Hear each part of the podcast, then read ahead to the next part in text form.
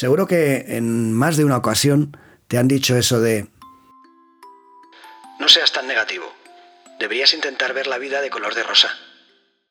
Recordándonos o pidiéndonos que intentemos ser más optimistas para ver el lado positivo de todas las cosas. A lo mejor, cuando lo escuchas, o ahora cuando me has escuchado decirlo, has pensado que es una afirmación un poco naif, un poco inocente. Pero, ¿y si te dijera que quizás esto no sea un consejo tan inocente como puede parecer a simple vista?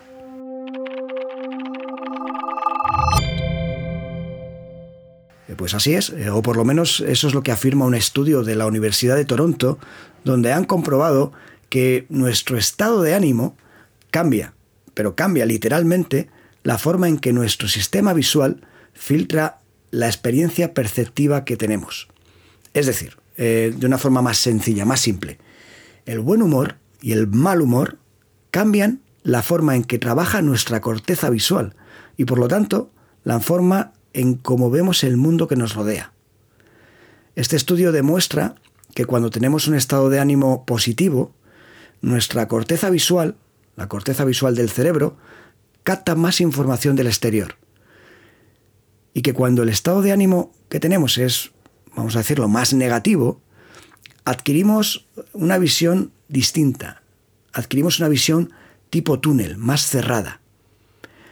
Conclusiones de todo esto. El buen humor nos permite ver las cosas desde una perspectiva más global e integradora. Por su contra, el mal humor nos impide que integremos información que esté fuera de nuestro enfoque de atención más directo.